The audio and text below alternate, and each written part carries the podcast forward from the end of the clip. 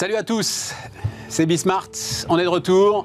Une heure de débat, euh, je ne sais pas si vous étiez là euh, hier, mais hier on terminait sur euh, les NFT, le métaverse, le Web 3. J'ai dit on en parlera demain. Ben voilà, demain c'est aujourd'hui. C'est un beau slogan ça. Et, et, donc, et donc on va en parler, mais pas seulement. L'actualité politique reste vibrillonnante, enfin politico-économique évidemment. Hein. On ne va pas sur des champs qui ne sont pas les nôtres. Je voudrais pas faire une fixette autour de Valérie Pécresse, mais enfin quand même, la, dérive programmatique euh, est assez spectaculaire. Et puis qu'est-ce qu'on a aussi au programme? Ah bah oui, communication de crise. D'ailleurs, on a un invité dont c'est le métier, donc ça tombe bien. Voilà, on va pouvoir parler communication de crise. C'est parti, c'est Bismart.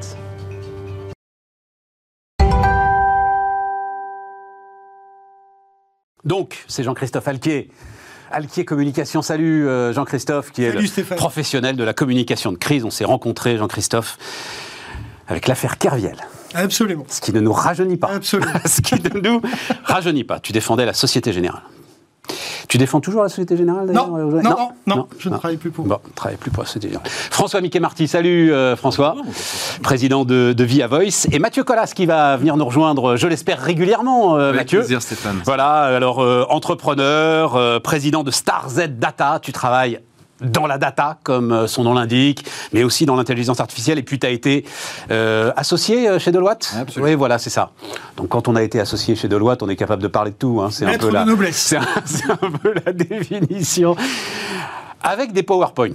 Ce que nous n'aurons pas ici, mais on est capable de et parler de tout. quelques exigences en termes de compliance. Avec des PowerPoint. Et ah oui, et quelques exigences en termes de compliance. Que tu gardes d'ailleurs, tu... Non, ça y est, t'es libre de. Euh, avec quoi on va démarrer? François, euh, mais quand tu viens euh, régulièrement, j'ai des questions pour toi. Et notamment, j'entends beaucoup parler d'un vote caché Zemmour.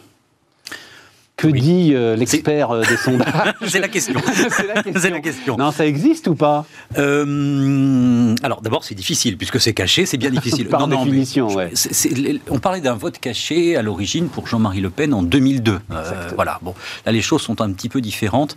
C'est lié non pas au fait que l'on cache des choses, mais au fait aussi au mode de recueil de l'information. Oui, c'est ça. les gens ne déclarent pas spontanément aux sondeurs qui veulent voter Éric Zemmour. Voilà. Alors, et ça me surprend beaucoup pour tout oui. Aujourd'hui, il n'y a pas pour aller à la réponse, il n'y a pas de, raison qui est euh, le fait de, cacher quelque chose à un ordinateur, puisque les réponses sont recueillies en ligne de manière ensuite anonymisée, etc. Donc l'idée de cacher quelque... En revanche, ce qui peut se produire, ce sont des gens qui hésitent, qui réfléchissent et qui, au dernier moment, on sait que notamment sur des votes extrémistes, hein, on a des décisions de choix qui se font à la fin de la campagne électorale. Donc ça, c'est possible. Aujourd'hui, l'idée de cacher quoi que ce soit lorsque l'ensemble des sujets. Euh, c'était vrai autrefois, si on peut dire, quand on avait des enquêtes en face à face, voire par téléphone, parce qu'il est difficile de dire à une personne en chair et en os j'ai l'intention de voter pour Jean-Marie Le Pen. Bon, aujourd'hui, je crois que c'est beaucoup moins vrai. Euh, les, les, raisons, au fond, de masquer quelque chose sont beaucoup moins prégnantes qu'elles ne pouvaient l'être par le passé. En revanche, non, ce qui est certain, c'est que euh, Éric Zemmour est le candidat, enfin, fait partie des candidats sur lesquels les, les intentions de vote sont les moins cristallisées. En réalité, sur Jean-Marie Le Pen et sur Emmanuel Macron, les électorats sont très sûrs de leur choix. Sur Marie, c'est. Pardon, sur Marine Le Pen. C'est le syndrome Taubira, on va dire. Voilà, tu vois, sur 2002. Jean-Marie Le Pen. voilà, sur Marine Le Pen et sur, et sur Emmanuel Macron, les choses sont cristallisées. Sur Éric Zemmour, c'est beaucoup moins vrai. Donc ça peut beaucoup fluctuer. Voilà, c'est ça. C'est lui, en fait, le, ce dont tu parlais, l'extrémiste sur lequel peuvent se euh, reporter un certain nombre de votes euh, dans la toute dernière ligne droite. C'est lui qui tient ce rôle-là avec peut-être euh, Mélenchon à gauche, enfin, quelque oui, chose comme ça. Et puis, non, ce qui est très frappant sur euh, sur, Eric Zemmour, c'est qu'il parvient. Alors on dit parfois c'est un candidat d'extrême droite. Bon, mais il parvient à fédérer des personnes de sensibilité très différentes. Il a encore aujourd'hui 20% euh, des, personnes qui ont voté pour Marine Le Pen en 2017, mais aussi 20% des électeurs de François Fillon qui envisagent de voter pour lui. Donc il fédère bien au-delà de l'électorat de Marine Le Pen. Et puis surtout, surtout, surtout, qu'est-ce qui s'est passé depuis 5 ans C'est la progression extrêmement forte de des gens qui sont sans attache politique, sans proximité partisane. Ça fait plus de 35% des Français aujourd'hui. Donc ce sont des gens qui viennent parfois de la droite, parfois de la gauche, et qui peuvent aller un petit peu partout. Et comme on a aujourd'hui encore 45% des gens ayant l'intention d'aller voter, qui ne sont pas sûrs de leur choix, ça prouve euh, l'extrême plasticité des gens. Et au fond, c'est la disparition euh, des couloirs électoraux. Hein. vous, voilà, vous aviez autrefois des couloirs électoraux. Aujourd'hui, Éric Zemmour, c'est un ovni. et il peut fédérer ou pas des gens très différents. Donc en effet, il, il fait partie de celles et de ceux qui font l'élection parce que bah, il peut fédérer ou ne pas fédérer en fonction de la dynamique de campagne, en fonction des éléments de campagne, etc. etc. C'est très, très, très, très, très important. Donc, redonne-moi ton chiffre 35% des électeurs se déclarent hors nulle parti nulle part. et peuvent aller de euh, Jean-Luc Mélenchon à euh, hmm. Marine Le Pen. Si vous observez les, si ça vous, intéresse, l'évolution de ce qu'on appelle techniquement des proximités partisanes depuis les 15 dernières années, de manière très continue, c'est pas uniquement lié à ces dernières années, hein, mais de manière très continue, euh, la proportion de Français qui ne s'estiment, qui ne s'identifient à aucune sensibilité politique a considérablement explosé. Donc aujourd'hui, on est sur une patinoire. Une D'où probablement la candidature la candidature Macron à l'époque, elle répond en partie à ça. Quand vous avez des gens qui disent, moi je suis ni de gauche ni de droite, on peut fédérer des gens. Vous avez des gens qui disent, oh oui, est-ce que je suis de droite, d'extrême droite, etc. On peut fédérer des gens. Mais ça, c'est une patinoire électorale. C'est-à-dire que on a. Euh, non, c'est clair. Voilà, merci beaucoup. J'allais développer pendant. J'avais une heure de développement, mais. Sur le concept de patinoire, tu merci. Électoral, s'entend. Moi, je ne crois pas aux réserves. Euh, de vote honteux, euh, Eric. Oui, voilà, c'est ça. ça. Pour, pour, plein de raisons. D'abord, euh, le surmoi en matière de déclaration ou de déclaratif politique, ça fait longtemps qu'il a explosé avec les réseaux sociaux. On, va, on lit allègrement des prises de position sur les réseaux sociaux très marquées. Anonyme. Oui ou pas. Ou, pas. Ou pas. Ou pas, c'est vrai, Mais, mais, quand même largement anonyme. En revanche, ce que vient de décrire euh, François est beaucoup plus, à mon avis, déterminant. Euh, et c'est un mouvement que les politistes observent depuis une trentaine d'années, on va dire, dans les démocraties modernes. C'est ce qu'ils appellent le désalignement, c'est-à-dire, effectivement, quand on interroge les gens, ils n'ont pas d'appartenance partisane, de proximité déclarée avec, euh, avec des lignes politiques. Euh, et cette atomisation de l'électorat, la fin des grands déterminants du vote aussi la fin des grands déterminants du vote, qui pouvaient être la religion, qui pouvait être le fait d'être propriétaire ou locataire. Il y en a de nouveaux. Il y en a de nouveaux. Ah, ce sera, ce sera d'ailleurs notre émission de jeudi. Sauf qu'ils sont beaucoup plus éclatés. Et un phénomène dont on va reparler, j'imagine, je t'aide, euh, je t'aide mon Stéphane à propos de, de la transition sur la campagne électorale, qui est la fragmentation absolue de l'offre. C'est-à-dire qu'aujourd'hui, à gauche, on est à 3, 4, 5 candidats. À droite, on est à 3, 4, 5 candidats. Tu ajoutes tous les petits partis, on est dans des démocraties Heureusement, le système électoral de la Ve République pour la présidence de la République mmh. permet de resserrer le spectre. Mais on est dans une fragmentation absolue. Au fond, ce que les politistes disaient il y a une trentaine d'années, c'est qu'on tend vers un vote par problématique. Une problématique ou deux suffisent à un moment donné à créer une offre politique. Et c'est vrai que quand on regarde la question, par exemple, aujourd'hui de l'immigration et de la sécurité, ça a suffi a créé le socle programmatique d'Éric Zemmour. Il suffit de le regarder à la télévision, toutes les problématiques sont ramenées par oui, mais... et reviennent à cette question de, l'immigration. je te donne la parole, Mathieu, mais, mais en même temps, enfin, si c'est ce que ressentent les gens, c'est-à-dire, euh, alors ça, on en a beaucoup parlé ici, je trouve ça très intéressant, la, la façon dont Éric Zemmour finalement balaye, c'était devant euh, notre ami Nicolas Dose, dont il balaye d'un revers de main l'idée euh, que son programme économique puisse susciter le moindre intérêt, le moindre intérêt. Non, c'est pas intéressant. Et, dit-il, la révolution sera ailleurs. Absolument. je trouve ça assez légitime finalement. Oui, effectivement, moi, président de la République. Je ne sais pas si c'est légitime. C'est cohérent dans un discours à un moment donné. C'est ce que je dis. Cohérent. Voilà. Cohérent. cohérent. Euh, mais c'est cohérent. Non, ce qui est légitime, c'est que ça effectivement attire. Ça suffise à attirer un certain nombre de gens qui sont dans le même état d'esprit que lui. Mais pour reprendre ton pitch, de cette émission tout à l'heure à propos de la dérive programmatique de Valérie Pécresse. Ah ouais, mais alors c'est on est bien on est bien là sur des points saillants de programme qui sont sur des problématiques qu'on va considérer comme tout à fait marginales. Mmh. On regarde les problèmes auxquels le pays est confronté et on mène des campagnes avec une telle fragmentation de l'offre, une telle étroitesse finalement des angles euh, d'entrée mmh. des programmes, qu'on finit avec ce que moi je considère cette année comme une non-campagne de présidentielle. Ajoute à cela la vitrification mmh. euh, qu'a provoqué le, la Covid, et on est dans une non-campagne. Le président a bien raison de retarder à la dernière minute sa déclaration de candidature. Mathieu Oui et non. Euh, Ce que je trouve assez préoccupant, c'est qu'il y a une dérive consumériste euh, en réalité, enfin, de manière générale sur les élections, mais encore plus sur, euh, sur les élections euh, présidentielles consuméristes. Pourquoi Il suffit de regarder le slogan d'Europe 1 dans la rue, moi ça m'a frappé. On peut vous aider à choisir en fait. On peut vous aider à choisir comment on choisit. C'est BFM TV. C'est pas Europe c'est BFM TV. BFM TV. Comme quoi, c'est quoi une très bonne campagne de pub. C'est vrai, mais c'est BFM TV. C'est pas génial. Donc mais t'as raison, j'avais pas remarqué. T'as raison, c'est C'est affreux comme message pour, pour les électeurs. Moi, ce qui me préoccupe, c'est. Euh, quid après Macron Parce que oui, il va être euh, élu. Enfin, tous les sondages le disent, c'est catastrophe. Alors, on en, on en, parlait tout à l'heure, vous avez donné euh, un nom, mais quand il n'y a pas d'opposition dans un pays, c'est quand même préoccupant. Et là, il, a gagné cette élection, la dernière élection, finalement, en anéantissant l'opposition. Moi, ce qui me préoccupe en tant qu'entrepreneur, c'est comment on restaure un vrai euh, paysage électoral dans, ce pays qui, comme tu le disais, est totalement fragmenté aujourd'hui. Mm. il a une responsabilité là-dessus. Oh, qui a responsabilité là-dessus ah, euh, Notre président a une responsabilité là-dessus, c'est restaurer euh, une, une, opposition. En tout cas, ne, ne, pas tout mettre en place pour anéantir l'opposition. Pardon, euh, Mathieu, mais si à gauche, la demi-douzaine de gars qui sont là n'arrivent pas à se mettre d'accord sur un programme commun, Enfin, c'est quand même pas de la responsabilité du président de la République. Euh, ça, le sert même plutôt, on va dire. Oui, oui, bien sûr. Non, non, mais parce que, bah, oui, parce que Mathieu dit en gros, il est, trop cynique, il fracture. C'est pas de sa responsabilité. Je pense à la droite. Tu parlais. Si Valérie Pécresse, elle, est, enfin, euh, euh, beaucoup de respect pour Valérie Pécresse, mais enfin, elle a été ministre du budget. Le, bon, je comptais pas en parler là, mais hier soir, elle a lancé cette idée de banque pour les jeunes. Donc, vous avez peut-être vu ça hein, très très rapidement. cette idée que donc c'est une banque, j'imagine publique, mais on n'a pas trop de détails, qui finance les études et les entrepreneuriats de ceux qui se lancent se remboursera ensuite sur le chiffre d'affaires, ce qui est déjà quand même un peu complexe. Euh, nous-mêmes, Bismarck, on a levé de la dette. Enfin, se rembourser sur le chiffre d'affaires, c'est quand même pas évident. Et puis, euh, et puis si ça marche pas, eh ben, euh, tant pis, l'État prendra sa paume. Hmm. C'est ahurissant quand même. C'est c'est la droite de gouvernement quand même, ça. Tu vois, c'est pas la responsabilité du président de la République.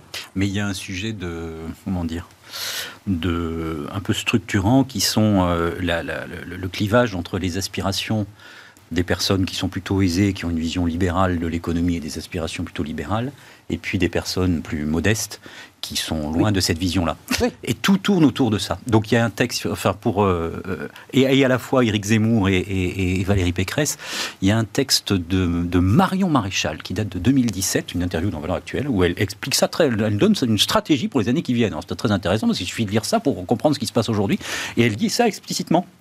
Le problème de la France, c'est qu'on a des catégories aisées qui aujourd'hui sont plutôt libérales et en groupe qui votent plutôt LR. Puis il y a des catégories modestes qui euh, sont attachées à des valeurs de protection et en gros qui votent plutôt pour Marine Le Pen. Donc elle dit qu'il faut absolument fédérer les deux. Et sa réponse dans son texte, c'est exactement ce que fait Éric Zemmour aujourd'hui. Sa réponse consiste à dire on peut avoir un discours économique libéral, ce que fait Éric Zemmour.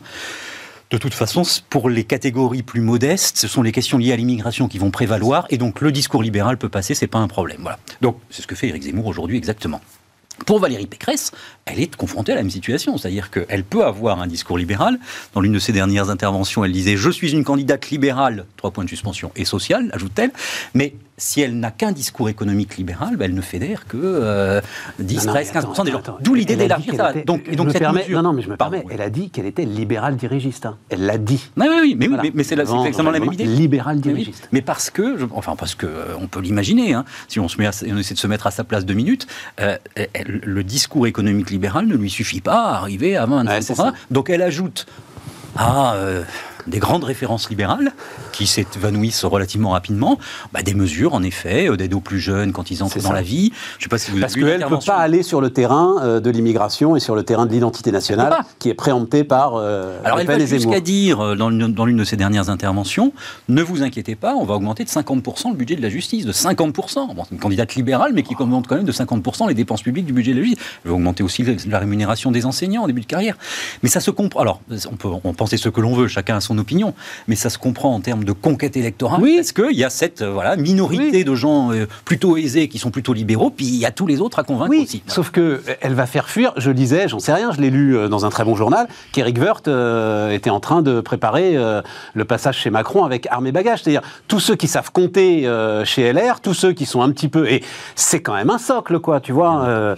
le, la défense des finances publiques chez LR, les, gars, ils vont dire, mais... Bien entendu. Halte au feu, quoi. Mmh, mmh. Euh, tu, voulais nous, tu voulais nous reparler de la baguette de pain, euh, puisqu'on est dans ce climat un peu politique, etc. Et tout. Moi, ça m'intéresse beaucoup, la baguette de pain, la baguette Leclerc. Là. Donc, tu dis... alors, dis-nous, Mathieu, pourquoi tu, tu, veux reparler de la, baguette Leclerc? Je trouve ça bien de communiquer, si tu veux, sur ces prix d'appel, sur euh, le soutien à cette catégorie de la population qui a plus les moyens de se payer quoi que ce soit et qui doit payer 200 euh, euros en plus hein, pour, euh, pour son essence tous les mois. Et, et c'est bien d'avoir des mesures de soutien et c'est bien que Michel-Édouard Leclerc annonce ça. Néanmoins, moi, il y a un truc qui m'a vraiment choqué dans son discours à Michel-Édouard Leclerc, c'est qu'il dit qu'il contrôle la relation avec les clients et qui, à ce titre, il a un certain nombre de droits en fait, et de prérogatives, si tu veux, par rapport aux, agriculteurs. Moi, je pense qu'au contraire, quand on a cette relation avec les, consommateurs, on a aussi des responsabilités en tant qu'entreprise.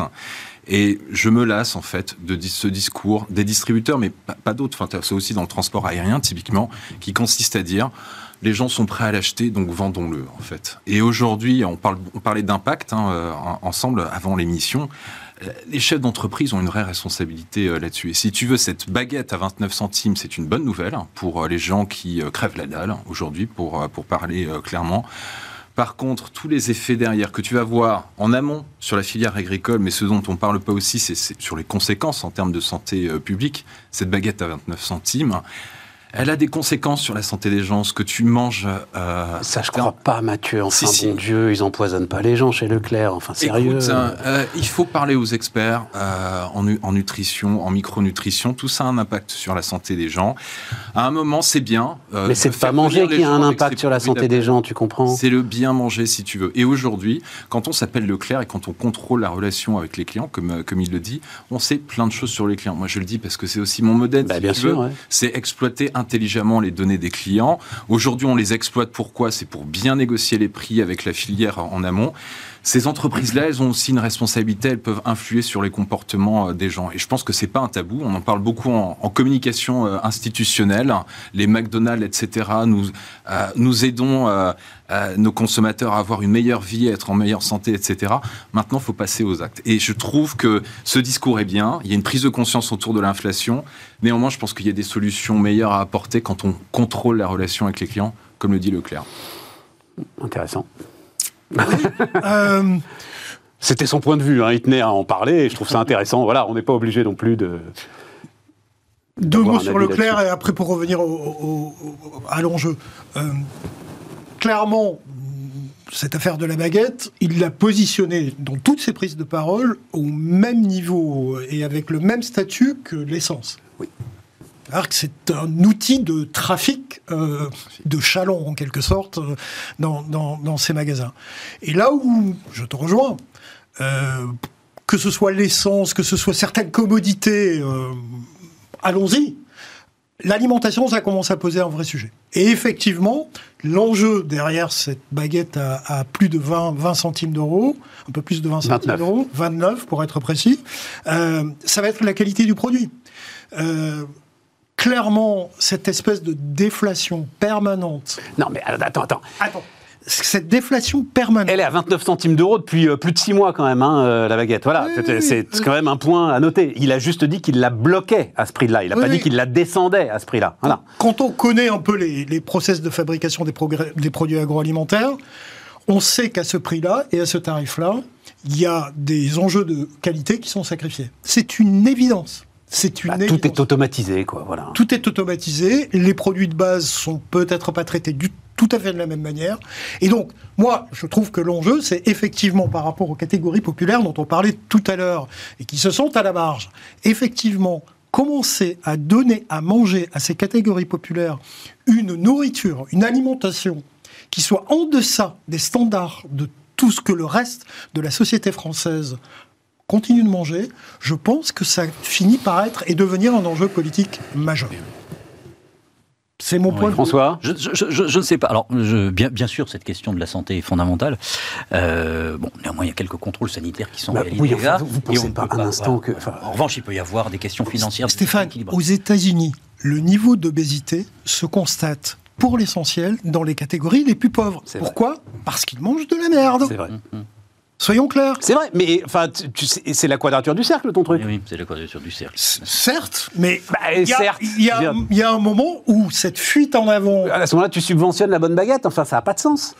Écoute, la baguette à 29 centimes, à 50 ou à 1 euro n'a pas un impact majeur sur le budget de ceux qui n'ont pas beaucoup de revenus. Eh ben si, et il faut croire que si, tu vois. Sinon, ils font les arbitrages eux-mêmes. Enfin, les gens, ils savent très bien. Euh, enfin, je crois que les gens savent très bien que la baguette la moins chère n'est pas euh, la meilleure nutritivement. Je, pense que. Hmm. Non, non, non, non, non, mais au contraire, non, non. Non, non, mais c'est passionnant, hein, parce que c'est un sujet qui est.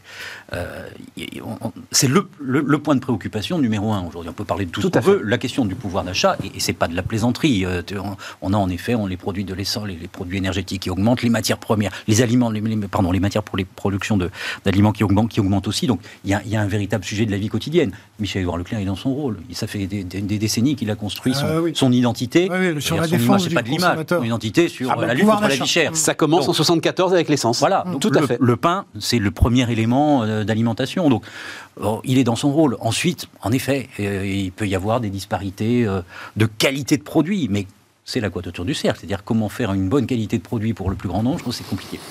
Mais c'est un enjeu, c'est un enjeu majeur. Et lui a la possibilité de dire je fais quelque chose. C'est-à-dire là où mmh. euh, euh, il y a un discrédit sur beaucoup d'autres acteurs, euh, lui peut dire je fais quelque chose. Non, non, c'est absolument passionnant. Le, mais c'est enfin, c'est le sujet, à la limite, de, aujourd'hui de la campagne électorale. C'est comment je me chauffe alors que les prix de marché s'envolent. Bon, ben, je dépense, l'État dépense 25 milliards pour donner l'impression qu'il contrôle le marché, il ne le mmh. contrôle pas. Comment euh, je vais au travail quand euh, l'essence est en train de flamber? Là, euh, l'État n'y arrive pas, heureusement, ils ont rendu les armes là-dessus, parce que bon, voilà. 76, je crois, le, pour être, le, premier combat, donc c'était les deux, enfin Michel Édouard et Édouard Leclerc. Euh, allant à Bruxelles d'ailleurs, puisqu'ils avaient eu, je ne sais pas si vous vous souvenez, mais euh, en fait, on leur avait interdit de vendre l'essence à prix coûtant. Et donc, c'est le premier combat qu'ils ont porté devant les instances européennes à Bruxelles juste. pour euh, obtenir le droit de, de vendre l'essence à prix coûtant. Bon, voilà, c'est le sujet. Mm. juste, avait. Alors, ça n'a rien à voir, mais pour finir le chapitre politique, là aussi, communiquant, communication de crise, il a l'air de vouloir refuser le débat du premier tour. Macron, il a raison oui, il a raison. Ah oui, il a raison. Oui, il a raison, évidemment. Il a, il a un avantage euh, qui est celui d'être le président en place, d'être. Euh, de bénéficier d'une certaine manière d'un aura d'image euh, presque implicite, non dit. Donc autant capitaliser, continuer à capitaliser, ne pas descendre dans l'arène de, de débat avec, par ailleurs, tous ces petits candidats. Ouais. Est-ce que, est que dit euh, Attal en disant chacun va aller chercher son moment de 10 minutes face à Macron, il se retrouve face à un feu nourri en fait Absolument, ça va être warolien pour, euh, pour euh, les Éric Zemmour, pour, pour les Jadot, etc., etc. Et évidemment, d'ailleurs, Parlement européen, L'intervention de Jadot, c'était une scénographie quasi ridicule. il y avait, même si l'autre était assis, la trace qui restait, c'est qu'il y en avait un qui dominait l'autre sans maudire et en étant simplement aussi en l'écoutant. Donc euh, non, non, il a parfaitement raison de surtout pas participer à ces débats de face à face avec euh, cette ribambelle et cette kyrielle de candidats. D'accord, euh, François non, je suis pas d'accord. Ah, vas-y, vas-y. On va nourrir le débat. C'est bien, non, parce que pour plein de raisons. D'abord parce que d'abord parce qu'on a un pays qui est pour une partie des électeurs qui est un peu à vif sur ces questions démocratiques et de plus en plus. L'idée d'un pouvoir qui n'a pas à se justifier, qui ne répond pas, qui n'écoute pas, etc. Ensuite, justement, si les autres sont des petits candidats qui ne sont pas à la hauteur, qui, qui ne sont pas des menaces, peut y aller. De quoi Si, si, s'il est, confronté à des gens qui ne sont pas très solides, il peut, il peut y aller. Et puis surtout, surtout, surtout, moi, le dernier argument, c'est le, cette idée étrange de la continuité du pouvoir, comme si on balayait. Je pense qu'une élection, il faut montrer qu'on a envie, et puis il faut mettre un genou à terre. Les baladures qui considéraient qu'il pouvait être élu. Il n'y a rien de plus énervant pour un électeur de dire ah bah, ne t'inquiète pas, moi je suis président de la République, je serai président de la République encore après les élections pour la petite anecdote, on est entre nous, mais il y a quand même des gens qui écoutent, je crois. J'ai vu quelques macronistes qui disent après les élections, on va faire. Mais c'est terrible. Après les élections, on va faire. Bah, il y a une élection quand même, voilà. Et donc bah, donner le sentiment. Mathieu nous projetait déjà sur la présidentielle de 2027. Donner le sentiment que bah, les amis, on est en 2022, mais en 2023, on va poursuivre la réforme des retraites. C'est forcément. Il y a quand même une petite élection entre les deux. Mais vous êtes électeur, mais rien n'est plus énervant que ça. Ah, donc le monsieur. Quitte, mais parce qu'il va s'en prendre plein la poire pendant une heure et demie, quoi. Mais il s'en prend plein la poire. Enfin, il veut être président de la République ou pas? Il va s'en prendre. Mais il l'est. Oui, à nouveau, je veux dire. Euh, il va s'en prendre plein la poire. Mais s'il a du talent, il va, il va répondre. Oh, dire, pas une question de talent. Quand tu t'en prends plein la poire face à des gars qui, c'est ça le sujet. moi, je le vois en matière. En fait, je, le vois, c'est qu'ils ne parlent pas la même langue que toi. C'est-à-dire que tu vas te retrouver face à un délire démagogique auquel tu ne peux pas répondre. Tu vois. Bah oui. La discussion policée qu'on vient d'avoir là sur la baguette Leclerc, euh, elle peut prendre un tour, mais euh, hystérique. Tout à fait. Et, et, tu n'as pas de réponse. Toi, Emmanuel Macron, tu ne contrôles pas le prix mondial du blé. Moi, je crois que pour dire les choses autrement, rien n'est pire que la situation actuelle où il maintient ses fonctions de président de la République jusqu'au bout et donne le sentiment que l'élection n'a plus qu'à avaliser. Euh, s'il est candidat, il est candidat. Il est candidat comme les autres. Et s'il est candidat, bah, il va faire les débats. François, pardonne-moi. pardon, c'est nouveau le débat. Non, non, mais bien sûr. Pardonne-moi, les sondages te donnent totalement tort sa courbe est d'une stabilité et d'une intégrité. Mais, au contraire, c'est ça qui est trompeur. C'est là-dessus qu'on perd. Alors explique-moi. Balladur, 95, à chaque fois qu'on a des sondages stables à un haut niveau, les gens se disent on a intérêt à maintenir. Mais vous avez intérêt, oui, mais enfin. Juppé. C'est Juppé 2016. Pour parler trivialement, je ne sais pas si on peut parler trivialement sur Bismarck. une élection, c'est aller draguer les gens. Il faut aller faire du terrain. On a des candidats aujourd'hui, Emmanuel Macron. Non, mais Mitterrand l'a pas, fait, Chirac l'a pas fait. Hein. Absolument. Mitterrand, pas de débat de premier tour. Chirac, pas de débat de premier tour. Oui, mais je ne suis pas sûr que ce soit tout à fait la même époque, que ce soit toujours la même Et, et, ils n'ont pas la même stature. Bon, c'est vrai. Voilà, ce, sont. J'ai d'ailleurs découvert ça euh, aujourd'hui, donc je tiens à la porter euh, à votre sagacité et à celle de ceux qui nous regardent. Je ne savais pas, j'ai lu ça euh, ce matin dans l'opinion. Le, slogan Génération Mitterrand, puisque Mitterrand en 88, il y a quand même le cancer qui rôde, et donc il il est un petit peu hésitant, et en fait, il demande à ses publicitaires de faire un slogan réversible. C'est-à-dire qu'avec Génération Mitterrand qui commence, finalement, n'importe qui peut, se mettre derrière. Il peut disparaître. Il peut calancher. Et, il peut y avoir un, candidat se revendiquant de la génération Mitterrand. Il y a des gars qui sont forts, quand même. Il est très fort. Mathieu, une idée sur... Euh, je vais te dire, euh, à titre personnel, oui, il a raison. Enfin, de, refuser le, débat du premier tour, ça c'est une évidence. Hein. Enfin, pour euh, se donner le maximum de chances pour, euh, pour, le second tour, et, euh, il en a déjà beaucoup. maintenant, on a changé d'époque hein, depuis Chirac, Mitterrand et, et, et consorts. on est dans un monde où l'information circule, etc., où il y a énormément de choses. Moi, ce qui me choque, c'est qu'il y a eu cette tentative d'apporter, en fait, euh, une dose de démocratie dans le débat au travers, vous savez, des doléances qu'ils avaient organisées, etc., pour gérer les gilets jaunes, etc. Moi, je trouve que cette posture qui est de refuser le débat du premier tour, euh, elle aura des effets euh, après l'élection. Ça va alimenter cette posture jupitérienne.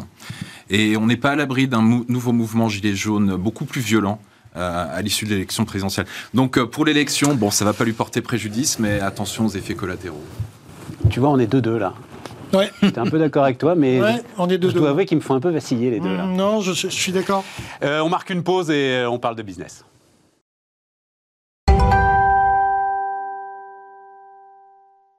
On repart, les amis. Euh, on repart avec. Alors, là aussi, c'est Mathieu qui veut parler de ce qu'il appelle le bullshit des NFT.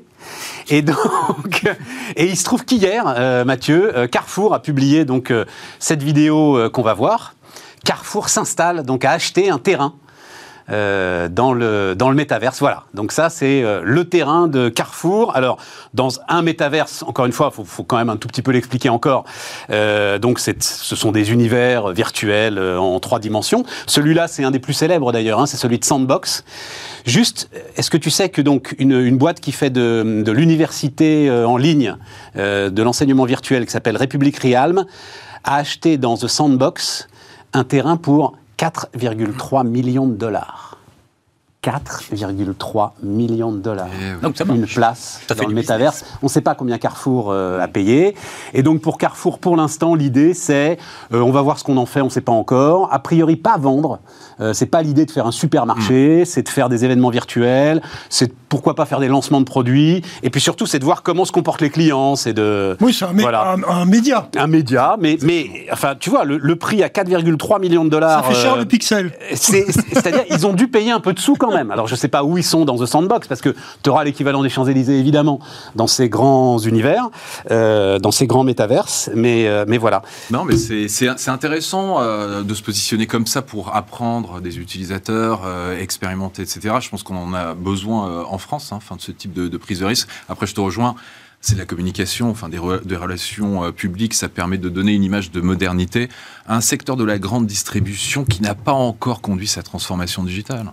Faut, faut se le dire. Hein. Enfin, enfin, pas en France. Pas en France. Walmart l'a fait. Walmart l'a fait, exactement. C'est une des rares exceptions. Maintenant, sur cette inflation, sur euh, le, prix des, euh, des terrains euh, que, que, tu as dans Sandbox ou autre, si tu veux, moi, je, je, le mets en relation avec une mini-bulle qui est en train d'exploser, mais qui est plus un phénomène d'ajustement, c'est le Bitcoin. On a quand même 1300 milliards, 1300, attends, 1300 milliards de dollars, oui, qui se sont évaporés en quelques jours. Oui. Oui. Enfin, sur le Nasdaq aussi, quoi. Enfin, tu vois, je. Euh, les sous-jacents sont pas les mêmes. Euh, non, non, non, non, on est d'accord. Non, non, je veux pas qu'on parle de, de fasse un débat sur le Bitcoin, mais, euh, mais, mais la baisse là, elle est quand même très relative. Enfin. Euh, sur le Bitcoin? Oui. Ouais, ouais. dire, bon, ils ont perdu la moitié de leur valeur. J'en sais rien. Moi, as des titres sur le Nasdaq qui ont perdu 80-90% de leur valeur. Mais si, tu veux, la question, c'est la valeur en fait. Quelle est la valeur de ce, ce terrain? Quelle est la valeur d'une image de Ronaldo que tu achètes et qui est mise aux enchères, etc. En fait, d'un côté, on a des des, gens qui vont utiliser de petites applications. Aux États-Unis, tu en as une qui est très à la mode qui s'appelle Robinhood. Oui, bien sûr. Euh, qui, permet d'acheter de la monnaie virtuelle, euh, etc. Et ceux qui ont été. Enfin, qui permet de, de, faire du trading surtout. Et justement, Robinhood a perdu 80% de sa valeur. Euh, exactement, exactement. Donc ça, ça permet de, de, mettre à disposition du plus grand nombre des produits d'investissement, etc. Ça permet aussi d'alimenter ces, bulles parce que il y a des requins d'un côté, beaucoup de VC, à 45% aujourd'hui des investissements dans les monnaies virtuelles en fait sont appropriés par des VC. Ça, c'est un des grands changements qu'il y a eu euh, par rapport à la situation il y a, il cinq ans. Donc aujourd'hui, on a des réajustements. Maintenant, par rapport à Carrefour, est-ce que c'est un nouveau modèle économique? Est-ce que ça va bouleverser Donc tu penses que tout ça, c'est de la poudre aux yeux? En gros, globalement, tout ce que tu viens de nous décrire, là, euh, Mathieu, toi qui es dans la tech, hein, c'est de, de, la poudre aux yeux. Non, c'est la poudre aux yeux. Et, et de l'autre côté, tu as, des initiatives de fond, en fait, sur, euh, notamment chez LVMH, qui fait des choses très intéressantes avec la, la blockchain. Euh, qui permet de, regarder, de tracer les, produits, par qui ils ont été achetés, etc. Là, on voit. mais ils font des NFT aussi. Hein. Ils font des NFT si tu veux. Mais ce sujet des NFT du métaverse, pour moi, ça fait partie des mots-clés, si tu veux, qu'il faut avoir en termes de relations publiques quand on veut donner une image de modernité. Maintenant, reprenons rendez-vous dans 12 mois. Là, il va y avoir du débat. On, parlera de Zigfox et de Quant. Euh. Oui, oui, on va en dire un mot de Zigfox et de Quant, mais, mais, mais euh, François est évidemment pas du tout d'accord avec ça. Euh, hein, pas du tout, du tout, du tout. Hein. Alors, en partie, non, je trouve, bien, bien entendu, c'est une démarche de communication, de, de, de modernisation de l'image, voilà. Ensuite, il faut prendre date. Euh, alors, je crois que les horizons hein, de, déploiement réel du métavers, c'est à horizon 50-10 ans, donc on a le temps de voir venir. Mais en effet, c'est une manière de, prendre. Je pense qu'en revanche, il y a un potentiel à terme, pas là maintenant, pas 2022, 23, 24, etc. Mais à terme, il y a un potentiel de business absolument gigantesque sur le matériel. Donc, c'est le propre de ces. Ça peut créer, générer des bulles, d'ailleurs, quand on a de l'enthousiasme. Bien sûr bah, euh, Collectif. Euh, L'innovation est forcément une bulle. L'innovation des entrepreneurs, des investisseurs, avant l'heure. C'est ça le problème. Un, enthousiasme financier trop précoce peut générer euh, quelques déceptions. Voilà. Ensuite, en effet, je pense que c'est prioritairement une démarche aujourd'hui à date de communication. Ça raconte quand même que voilà, Carrefour s'inscrit dans, une, dans la durée et prépare le monde d'après. Je ne sais pas si on peut la, ouais, je sais pas si on peut la revoir le, la vidéo. Moi, ce qui m'a surpris quand même, c'est que c'est quand même très très cheap, quoi. C'est-à-dire, euh, c'est Atari, là. Tu as raison. le, le, graphisme est amélioré. Donc, quand tu dis, euh, ça va prendre un peu de temps avant ça va que... c'est ça. Hein, je suis surpris du truc. Euh. Alors, le graphisme est à pleurer. Bon. écoute, moi, face à ces sujets-là, j'ai toujours deux temps. Le premier temps, où, où, je te rejoins, euh, je me dis, mon Dieu, quel bullshit à nouveau, et on est sur simplement un média, une opération de communication, mmh. du ripollinage de modernité, etc., etc. Euh, je travaille pour une star mondiale du foot, qui a été contacté par Sorar pour faire partie de l'écurie, en, vraiment en guest star absolu dans, dans le système. Et ce footballeur m'a dit, euh, tu comprends quelque chose? Et j'ai tenté de lui expliquer donc le principe de, de ces cartes virtuelles de joueurs avec ce marché d'échange de bourse, etc., etc. Je dois dire que j'ai eu assez, pas mal de, de, de difficultés. Ça, c'est le premier temps. Je suis toujours très sceptique. non, non, mais parce que c'est simple comme bonjour. Oui, il y a, une carte. Je ne sais pas quel est le nom de ce joueur. Je ne le, je ne le connaîtrai pas malheureusement. Pas, je te le dirai pas. Il y a une carte mondiale. Alors tu en fais une, tu en fais dix, tu en fais cent, tu en fais mille. C'est toi qui choisis. Euh, le cours évidemment sera euh, fonction de la rareté de la carte et de ta notoriété. enfin, c'est du basique. Et quoi, après, pour compléter, je lui dis, écoute, c'est du panini virtuel. Voilà. Bien sûr. Euh, donc j'étais complet. Premier temps, scepticisme. Et puis, second temps, il y a toujours quelque chose qui se passe qui échappe aux concepteurs, à ceux qui l'utilisent dans les premières années, dans les premières heures, qui est l'utilisateur. Et l'utilisateur, le client, euh, celui qui participe, est souvent bien plus créatif avec la technologie de base et de départ, et va inventer, créer des usages qui sont des usages que les concepteurs de départ n'avaient pas imaginés. Qui aurait imaginé qu'un jour, les smartphones seraient essentiellement utilisés par les 10-20 ans pour des applis de jeu ou des applis de chat? Et uniquement comme ça. Pas comme un téléphone voix, mais comme un téléphone sur lequel on chatte. 20% des gens ne répondent plus au téléphone. Absolument. Donc, je me dis que euh, ces univers-là, ces univers-là seront demain investi par la créativité des utilisateurs. Donc il faut y être. Et donc il faut y être. Donc quitte à payer, je ne sais pas combien ils ont payé, mais sans doute un petit million de dollars dans un coin, tu vois. Donc il faut, y, être. Donc il faut y être et attendre de voir comment les utilisateurs s'en saisissent. Et à mon sens, ce sont là les vrais critères d'arbitrage, d'investissement supplémentaire ou pas, c'est de voir comment ses propres clients, ses propres utilisateurs réinventent la technologie qu'on vient, utilisations, l'utilisation de la technologie qu'on vient de leur mettre à disposition. Non, mais François, tu voulais ajouter Non, mais tout à fait. Je pense que c'est très juste. Pas si je peux me permettre. je t'en prie. je t'en prie. Si je peux me permettre d'être d'accord. euh, surtout sur ces sujets-là où on a euh, des appétences fortes d'une partie des publics, voilà, qui se disent ah, qu'est-ce qu'on va faire avec tout ça, qui ont envie, une partie des gens qui ont, pas tout le monde, etc., mais une partie des gens qui ont envie de se projeter dans cet univers virtuel, d'y faire quelque chose, de réinventer leur vie, ou gens qui ont envie de, de réinventer leur vie, leur pratique bien entendu de les usages de consommation, d'achat, etc. Donc c'est un magnifique laboratoire. En attendant euh, une, rentabilité euh, à venir, euh, en, attendant dès aujourd'hui, c'est un magnifique laboratoire d'observation des comportements, des usages, des envies, des pratiques. Mais la révolution, je pense, elle se passe, la révolution des années qui viennent, c'est là qu'elle se, enfin notamment, il y en a beaucoup d'autres bien entendu, mais l'une des révolutions majeures, c'est là qu'elle se passe. je pense que c'est un, des grands défis qu'on a beaucoup en, en France, c'est l'ouverture en fait de cet espace. Euh, pour pas faire en sorte que ce soit un supermarché euh, Carrefour avec des règles bien, bien établies et que ce soit ouvert euh, au maximum d'utilisateurs en fait. Et ça, c'est on a vu pas mal d'entreprises qui sont lancées comme ça dans, dans le passé, qui ont vu cornaquer. Avec des NFT à 29 centimes. Avec... Elle est pas mal.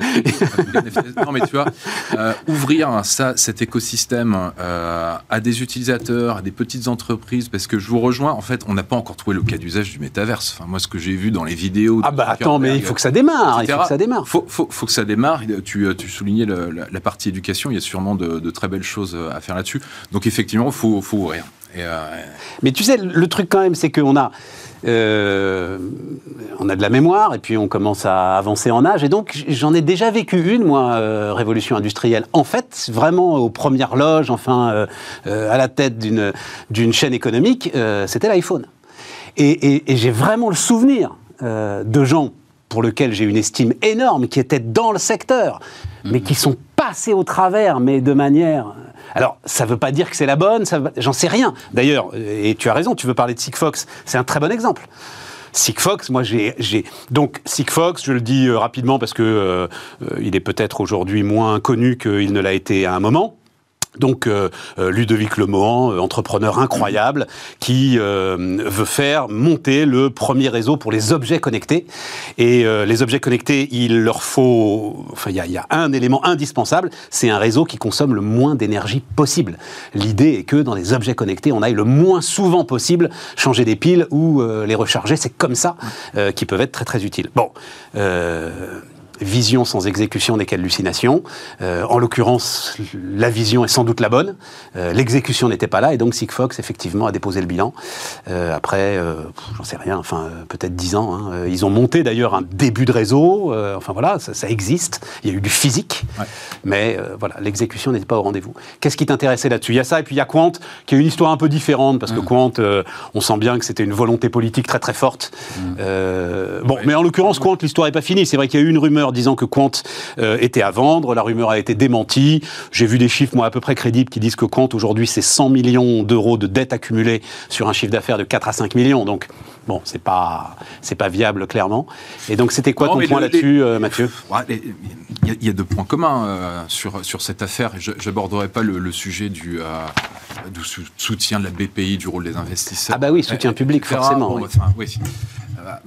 Le, premier sujet, c'est que ce sont les utilisateurs, si tu veux, parce que Zigfox, en fait, euh, avait, euh, a toujours euh, un produit qui, qui est génial. C'est vrai que faire venir des utilisateurs et des entreprises tierces pour développer des applications dessus, c'est un vrai challenge et probablement qu'ils n'ont pas eu les moyens de leur ambition, si tu veux, pour développer cet écosystème. Parce que développer un écosystème comme l'a fait Salesforce. Ah bah c'est un réseau même qu'il faut développer. Attends, c'est un réseau, c'est encore plus dur. Oui, mais c'est encore plus dur. C'est du physique. Les, deux vont perdre, si, tu veux. Plus ton réseau. Oui, tout à fait. Bah, bien sûr. Tous les spectateurs connaissent l'histoire, je pense, sur euh, l'effet réseau. Maintenant, euh, la puissance du réseau, elle vient aussi du nombre d'utilisateurs, si tu veux. Bien sûr. Et je pense que là-dessus, il n'avait probablement pas de moyens suffisants. Et puis ensuite, il y a l'exécution, c'est pas neuf. Et je regardais euh, récemment Glassdoor, qui est une application où on peut noter les, mm. les employeurs les problèmes sont pas nouveaux. Hein. Enfin, déjà, il y a deux ans, en fait, il y avait des messages un peu alarmistes sur l'exécution. Donc, euh, sur Zigfox, tu veux dire? Sur Zigfox, ouais. Euh, c'est une occasion manquée. Ah bah, enfin, on peut en dire un mot, parce que je le connais très très bien. Ludovic a le défaut de tous les entrepreneurs, c'est-à-dire qu'il est insupportable. Génial et insupportable. Enfin, je mm. crois que c'est... Voilà. Et effectivement, euh, mm. ça, quand, quand, les choses se tendent et... Mm et, commence à déraper, ça, doit être très très compliqué de travailler avec ces gens-là. On dit ça aussi chez, Amazon, chez Tesla, mais ça marche quand même. Donc, oui, oui, oui, bah voilà. Avec des patrons insupportables, bien sûr, mais qui ont quand même un succès. Mais, pas souviens-toi, oui, mais le point de bascule, à un moment, tu as un point de bascule. Bien sûr. Souviens-toi euh, d'Elon Musk, cette interview surréaliste au New York Times, euh, voilà, où, il dit qu'il est sous antidépresseur en permanence, euh, etc. Bon, voilà. Et puis à un moment, paf, tu as le point de bascule, c'est bon, tu as gagné. Non, on a l'impression que les facteurs financiers, et puis en effet de de, mise en œuvre concrète sont plus déterminants. C'est ce que je voulais dire. Que la personnalité du patron. Oui, oui, mais, je...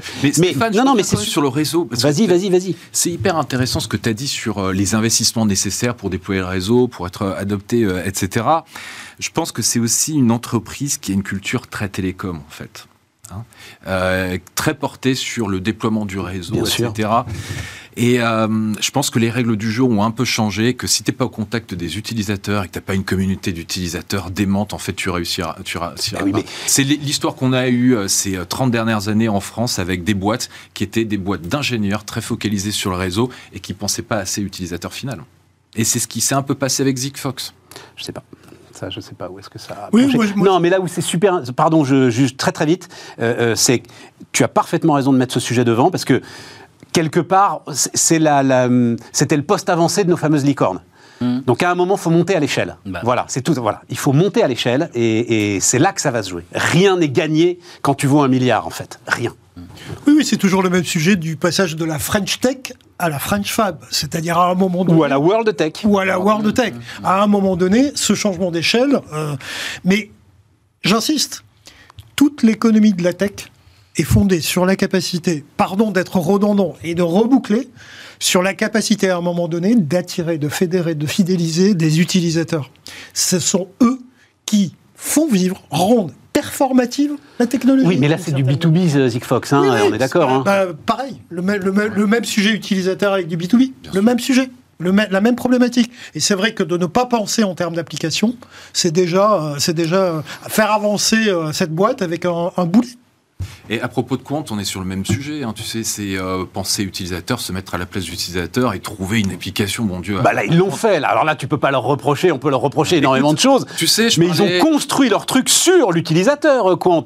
Celui qui ne Écoute, euh, contrôle pas vos données. Tu sais, c'est Quant est installé par défaut sur tous les postes de travail dans l'administration. C'est euh, pas user aujourd'hui. Ça n'a jamais été. Ça n'a jamais été user friendly. Et il y a une petite blague qui circule dans l'administration. C'est quoi la première requête qui est passée sur Quant Google.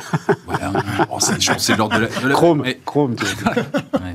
Non, non, non c'est pas. Vas-y, euh, François. C'est très intéressant, Quant, sur le, le prérequis euh, de, la vertu des gens. On considère que les gens aspirent à la vertu et donc euh, pour préserver, alors intérêt personnel aussi pour préserver leurs données personnelles, ils vont privilégier Quant. Alors Quant, Quant était militant. Oui, quand était militant. Bien sûr, Alors, j'ai trouvé des chiffres pour le plaisir de notre rencontre formidable. Euh, y a un, ah, pardon, c'est un sondage réalisé aux États-Unis qui a été publié dans le Washington Post il y a quelques mois. Est-ce que vous faites confiance à un certain nombre d'opérateurs pour bien gérer vos données personnelles, pour être respectueux de la vie privée, etc., etc. Amazon, oui, 53%. On était aux États-Unis. Amazon, oui, 53%. Google, 48%. Encore mieux, TikTok, 12% des Américains leur font confiance, font confiance à TikTok pour bien gérer et être les données personnelles et être respectueux de la vie privée. Voilà. Et Facebook, 20%. Donc ça veut dire quoi? Ça veut dire qu'on a quand même des structures qui fonctionnent quand même pas mal, bien que elle soit considérée comme peu vertueuse en termes d'utilisation des données personnelles. Donc c'est très intéressant parce que la vertu, euh, au fond, Quant c'est quand même construit en effet avec le service public, l'idée d'avoir quand même un, opérateur français voire européen dans le respect des données personnelles et tout ça est formidable. Hein, c'est pas la question, euh, voilà. Sauf que est-ce que c'est l'élément déterminant du succès d'une aventure? C'est pas évident. Et comme disait Macron, euh, aux États-Unis ils ont les Gafa, en France on a le RGPD. Stéphane Soumier reste sans voix. non, non, non, non, parce que je pensais à. Euh, alors, mais on fait que de la citation là, mais je pensais à ce que disait Eric Schmidt, tu sais, le fameux Don't be evil. C'est-à-dire, évidemment, moi, je, je suis un citoyen euh, paisible, tranquille, euh, mais euh, TikTok, peut, enfin, en l'occurrence TikTok, je ne connais pas, mais Google peut faire ce qu'il veut de mes données personnelles, j'ai aucun problème. Bien sûr. Et au contraire, ça me facilite la vie. Et à la limite. Donc vas-y Google. Alors, si tu peux me donner un peu de sous, bon, mais en même temps, j'ai assez peu de. Mais voilà, je fais du bricolage, je fais des recherches en bricolage, je suis content de voir apparaître des tournevis ou des perceuses partout. Exactement. En utilisant mes données personnelles. Alors, Exactement. Quant certes respecte mes données personnelles, mais je ne vois pas apparaître tous ces tournevis et ces perceuses magnifiques. Exactement. Enfin, ceux qui nous font l'honneur de, de, de regarder cette émission régulièrement, je tiens une chronique de l'achat d'un vélo électrique. Il se trouve que j'en suis au, stage de, au stade de l'assurance pour le vélo électrique. C'est quand même, euh, faut y passer un petit moment. Hein. Euh, enfin bref, parce que tu as quand même des compagnies d'assurance, je dis ça, pardon, hein, tu as quand même des compagnies d'assurance qui te vendent une assurance pour laquelle tu vas payer 12 euros par mois. Je ne sais pas si je vais la citer à la fin de mon anecdote. qui en fait ne t'assure que si ton vélo est volé dans un local privatif fermé à clé. ça. Hum, hum, hum. T'es content. T'es content. T'es content. T'es content. Non, je vais pas la citer. C'est mutualiste, tu sais. Ouais. Puis après, ils donnent des leçons à tout le monde, tu sais. Et voilà, ils ont pas, on n'a pas d'actionnaire, nous, on fait pas de profit sur le dos du client. Non, non. En réalité, les... non. Ce que je voulais dire, c'est ce que je voulais dire, c'est que c'est tellement compliqué cette histoire d'assurance de vélo qu'effectivement, tu es très content une fois que tu as fait une première démarche et que t'as pas été au bout, mmh. pim, pim, pim, pim, de voir arriver énormément de propositions où tu trouves ton bonheur. Mmh. Mais c'est un sujet fondamental, je crois, pour le parce que les questions éthiques progressent, progressent, progressent. Il y a le beau livre, je ne sais pas si vous avez eu l'occasion de le lire, de David Tesmar et Augustin Landier qui vient de sortir sur le prix de nos valeurs. Ils étaient là il y a était avec nous la semaine dernière. Très bien, voilà. Et c'est un, livre dont la réflexion est extrêmement féconde sur la manière dont on transpose nos valeurs, nos aspirations, notre éthique en réalité sonnante et trébuchante financière, etc. Bon, là, on est un peu sur. Alors, c'est pas tout à fait la même chose, mais, mais, il y a quand même un substrat qui est commun, c'est-à-dire que le développement euh, d'un moteur de recherche comme Quant, bon, euh, si l'éthique euh, eh bien, prend l'eau, après tout, pourquoi pas? La seule sujet, au fond, qui, qui est un élément bloquant, c'est un préjudice qui met directement, qui se retourne contre, contre moi. Voilà, c'est ça. Si, sur Quant, je parle de ma maîtresse et que si la Terre entière connaît le nom de ma maîtresse, ça m'embête. c'est-à-dire que là, je trouve un, un préjudice direct qui me concerne. Mais sinon, tant que l'utilisation de mes données personnelles ne se retourne pas contre moi, c'est-à-dire tant que ça ne me porte pas préjudice, mais est-ce qu'il n'est pas. Enfin, parce que il y a la question de l'argent public. Non, mais il y a la question de l'argent public là-dedans. Moi, j'ai toujours trouvé parfaitement légitime, alors pour le coup, le soutien public à compte parfaitement légitime. si on considère que c'est un enjeu de souveraineté, et visiblement beaucoup de gens considèrent que c'est un enjeu de souveraineté, euh, je, effectivement, je ne vois pas pourquoi. Enfin, je trouve ça bien plus intelligent de soutenir Quant que euh, de bloquer les prix de l'électricité. Stéphane, tu as absolument raison. À la ligne près de ce qu'on vient de se dire, et que je reformulerai, si tu le permets, avec plaisir, en disant simplement, si tu n'as pas l'utilisateur au bout, militant et la consommation militante n'existe que si à un moment donné, elle a un retour pour toi de façon très égoïste. C'est-à-dire, tu es capable de consommer de façon politique, de façon éthique, que si ça te rend aussi en retour à un moment donné un service individuel, eh bien, cet argent-là, l'argent public, il est investi à fond perdu. Hmm il est investi à fond perdu. Non, parce que là aussi, on aurait pu espérer qu'il trouve le, justement, voilà, alors euh, vous, moi je l'ai, j'avoue, jamais utilisé, mais euh, qu'il trouve le le bon équilibre. Le bon équilibre, enfin que ce soit euh, facile à utiliser, agréable, avec des requêtes pertinentes, enfin voilà, ça marche quoi. En termes de com, souviens-toi, et on reboucle dans notre débat, en termes de com, Quant a été vendu exactement dans le registre que l'on vient d'évoquer.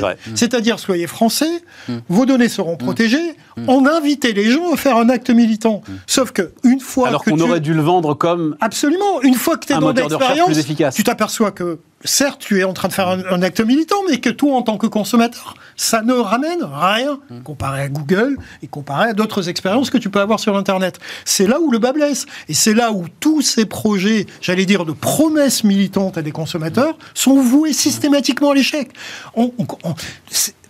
je vais plus loin encore. Consommer bleu, blanc, rouge, ça n'a jamais marché. Alors tu liras Tosmar et Landier. Euh, à part la bouffe. Tu liras Tosmar et Landier. À part la bouffe, le, Made in France sur une grande palette de catégories de produits, mais les gens n'en ont rien à foutre. Mm. Mais ça, fait beaucoup. Tu, tu, là, tu fais un jugement à l'emporte-pièce que j'aurais peut-être fait avant d'avoir lu Tesmar et Landier. Et en l'occurrence, ils ont fait un gros travail sur la question euh, du Made in France, sur la question très exactement de fausser la concurrence pour préserver la cohésion de la société, puisque c'est bien comme ça que le problème est posé. Et euh, le consommateur, le consommateur est profondément, définitivement, indécrotablement égoïste. Hmm.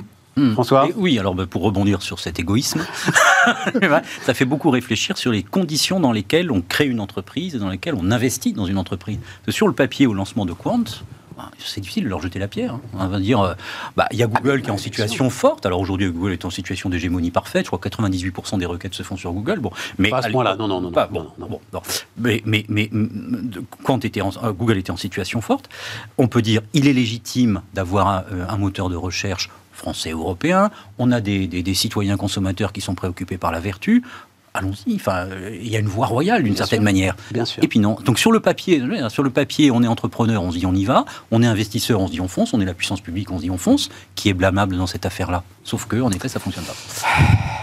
Vision sans exécution n'est qu'hallucination. Non, mais c'est un très bon résumé. De qui est cette situation Écoute, j'en sais rien. peut-être. Non, non, non, non, non, non, non, non, non. Parce que c'est un très bon résumé. On me l'a envoyé quand j'ai lancé. Il n'y a qu'en faisant qu'on se rend compte que euh, Il y a ça et il y a l'autre adage, c'est euh, TTPIM, ta trésorerie est plus importante que ta mère. Eh oui. plus, violent. J'aime beaucoup aussi. Elle est plus. mais j'aime beaucoup. Elle est plus Kaira, celle-là. ah ouais, mais j'aime beaucoup aussi. Voilà, les deux adages d'entrepreneurs. Euh, Orpea. Ouais. Alors vas-y, euh, dis-moi un peu euh, communication de crise. Ils ont eu tout faute du début à la fin? D'abord, pour commencer, et j'élargis le, le cercle, toute la profession a eu tout faux. Euh, c'est-à-dire que ça fait quand même des, allez, peut-être même des décennies que l'on sait que le secteur des maisons de retraite est victime en termes d'image d'une caricature, d'une symbolique, qui est la symbolique euh, du mouroir, euh, la symbolique euh, d'une dérive, d'une certaine manière, du soin vers un soin qui doit être rentable. et la profession n'a absolument rien fait. Alors après, c'est Orpea qui se fait épingler, mais honnêtement, il y a d'autres opérateurs qui pourraient être à la même enseigne. Il se trouve que notre ami Castanet a travaillé sur cette maison de retraite à Neuilly-sur-Seine et qu'il a mené son enquête, je suis assez convaincu peut-être qu'on ne trouvera pas les mêmes dérives marquées ou aussi flagrantes, mais que grosso modo, l'ensemble du secteur, dès lors qu'il est dans des problématiques un peu d'industrialisation de l'offre, se retrouve dans à peu près des situations comparables.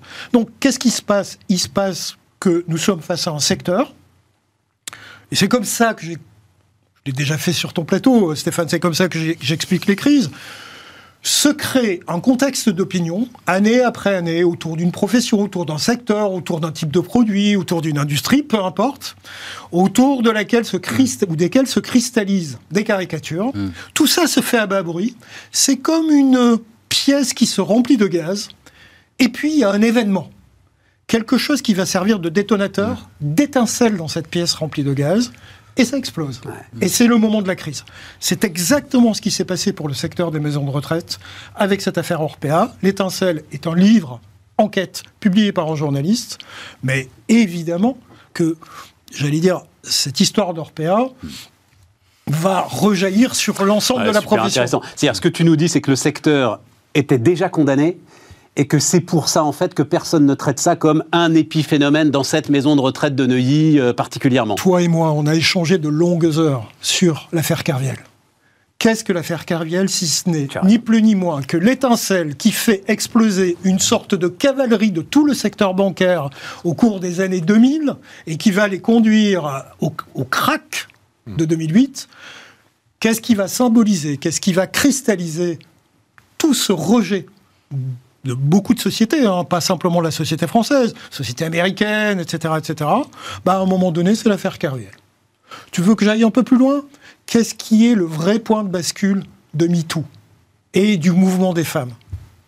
C'est l'affaire Strauss-Kahn au Sofitel de New York.